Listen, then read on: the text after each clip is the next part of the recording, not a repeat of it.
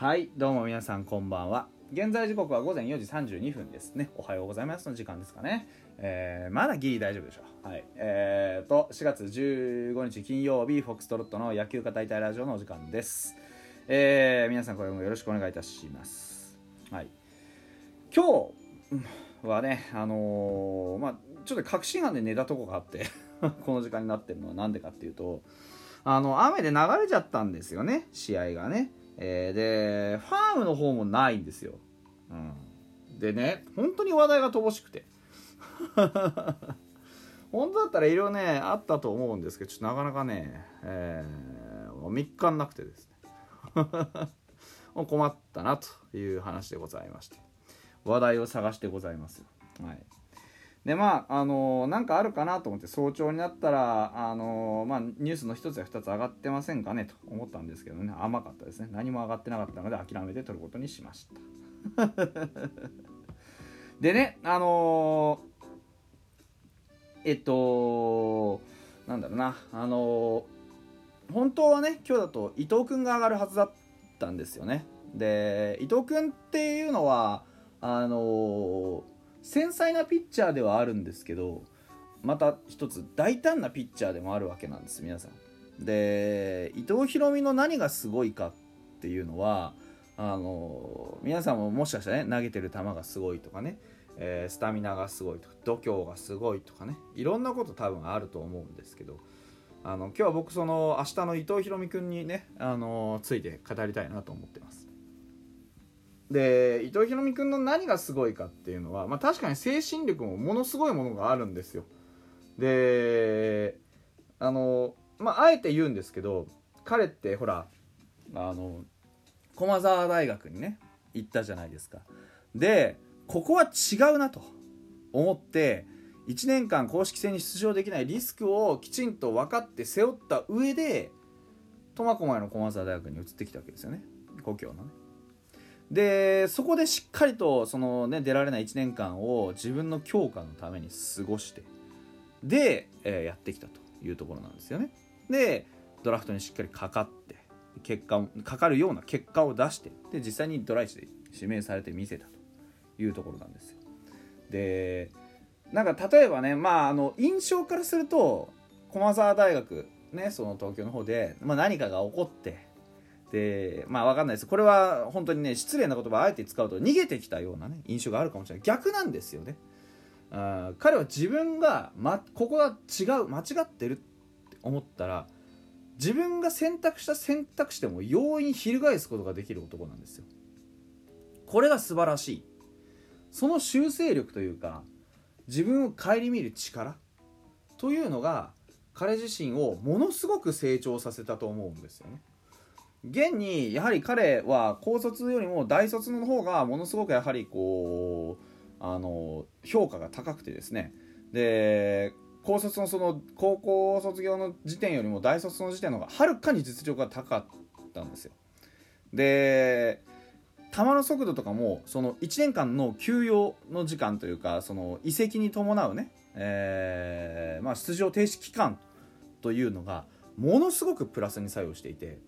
これはあの普通の人間だったらやっぱりなかなかこうね試合に1年間出られないっていうのをその何て言うんだろうな。プラスに捉えるのって難しいと思うんですよ。自分は野球選手なのに野球の試合が1年間できないってでも彼はその間1年間を通して自分に必要なことをしっかりと見つめ直してで自分のあの肉体の強化に当てたんですよね。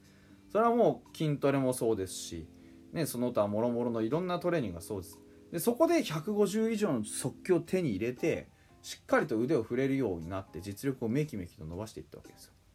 でここから分かることっていうのはその野球が上手くなるため強くなるためにはいかにあの考えるかっていうことといかにその自分で何かを変えるかだと思うんですよ。で僕は新庄剛志っていう人がこの監督に来てからもうほとんどやはりこのチームはこれまで変化をこうしていく中でだんだんとその変化が上っ面のものになってたんだなっていうのをひしひしと感じてます。で実際ずっと見てると分かんなくなってくるんですよ。何かが変わってるっていうことに対して捉えづらくなってたところがあります。例えば栗山さんがさいろんなことやって目先を変えてさまあいろいろさせてたっていうのはあるじゃないですか。練習だったりそのポジションチェンジだったりっていうのも。でもあれって栗山さんがなんでそういう風に見えるようにやってたかっていうと今言ってた通り選手の変化ってもんがだんだんと心の底からのものじゃなくて何か上っ面の見せかけのものになってたっていうのに気づいたからだと思うんですよね。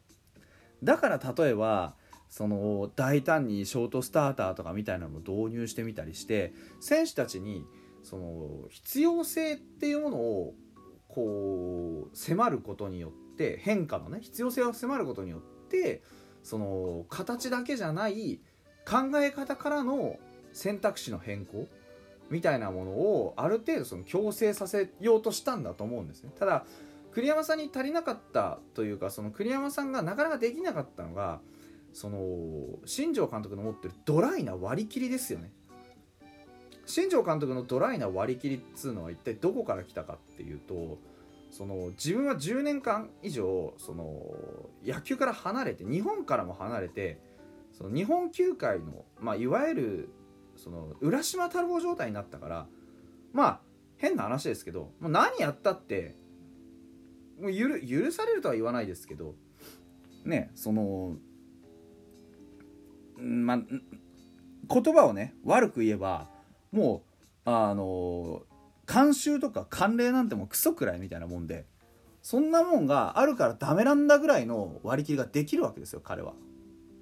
で栗山さんはどうしてもそのずっといたもんだからやはりある程度のその儀式じゃないけど礼とかね作法みたいなものってやはりわきまえていらっしゃったし、うん、いなかったからわきまえてないってわけじゃないんですよ。ただその新庄さんは離れていたからこそ新しい新鮮な目線を持つことができたんですよね、うん、だからそこのところがすごく差にはなってるなと思っていて。それがいい悪いかは分からないです。ただあの少なくとも大きな変化精神的なものをもたらしているという話で。これが何で伊藤君とつながってるかっていうと伊藤君も1年間離れてたんですよね。野球のその一番肝のところの試合っていうものから公式戦ってものから離れてたんですよ。でそのことによって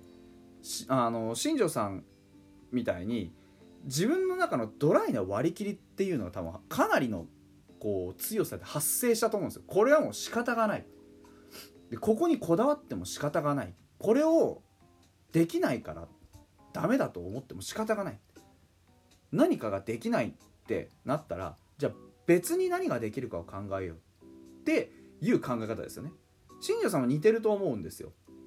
これはこういうふうにこうやるもんだっていう球界の掟みたいなもの。だから変な話ですけどガラポン打線とかそうじゃないですか。で10年間離れてました。帰ってきま10年間以上離れてきました。帰ってきましたよ。ファイターズです。はいこれドン。どうぞ。戦力です。わって見た時に何も分かんないんですよね。何も分かんないからこれを効果的に並べるとかあのそういうのは今の自分には不可能だ。離れすぎてて分からないと。じゃあもう誰で組んでも自分から見たら同じだよな。で実際にガラポン打線ガラガラって組んで適当に決めて適当に決めては言い過ぎですけど適当に決めてでそのことによって出てくる色によって自分の中できちんと整理しよう。だから今できる最大のことですね。時間がないんですよ彼には。そんなに。1年間でそれなりの結果を出したいとかさあの選手を成長させたいとかいろんなこと欲張ってこう持ってるじゃないですか目的として。でもその全てを実現させようと思ったら今彼に必要なのはそういう割り切りだと思うんですよ。これはもう仕方がないことだ。バシッ。だからこうやってやろう。で実際にピッチャーとかの起用も今この選手たちに長い回投げなさいとかこの選手たちに0点に抑えなさいとかそういうこと言っても多分これできないな。って実力を見てタウンキャンプとかでね。ってことはこれしばらくは遊んでみて選手の中に何か気持ちを呼び起こさないとできないなって多分感じたんだと思うんですよね。野手もそうだと思うんですよ自分の中にあるマインドいろんなものを変えてもらわないとビッグボスの野球についてこれねえだろうな乗ってきてくれねえだろうなそうなった時にまともな成功法のやり方でやっても多分これ仕方ないだろうなってって思ったと思うんですよね。伊藤君も実際そうだと思うんですよ。1年間野球ができないっていう中で自分の何が良くて何が悪いのかっていうのをきちんと見つめ直さないとこの先野球できねえだろうなって多分思ったんだと思うんですよね。だから僕は多分あのー、もちろん上沢とか加藤とか他にもいっぱいいいピッチャーいますけど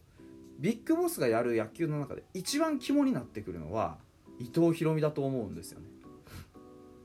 もちろん去年ねバシッときちっと結果を出して、えー、やっぱり頭角を現したね2年目ですしちょうどビッグボスのこう就任とともにねその2年目のジンクスと一緒に戦うことになるわけですよ。でそうなった時にやっぱりこの彼の中にある修正力割り切り力みたいなものっていうのはものすごく大事だと思うんですよ。だから前回のフォアボールが多かった、ね、四死球がプロ1多かったっていう事件も彼にとっては今これをこう全部が全部克服しようとしても仕方がない。何が良くて何が悪かったかもう一回見つめ直そうっていう一日になったんじゃないかなって思うんですよね。実際にその修正っていうのもかなりされてるみたいです。だからその大胆な割り切りとねあの論理的な思考効率的な思考っていうのが伊藤君のすごくハマるとこだと思うので、うん、ぜひ今日はスライド登板勝ってほしいなと思っております。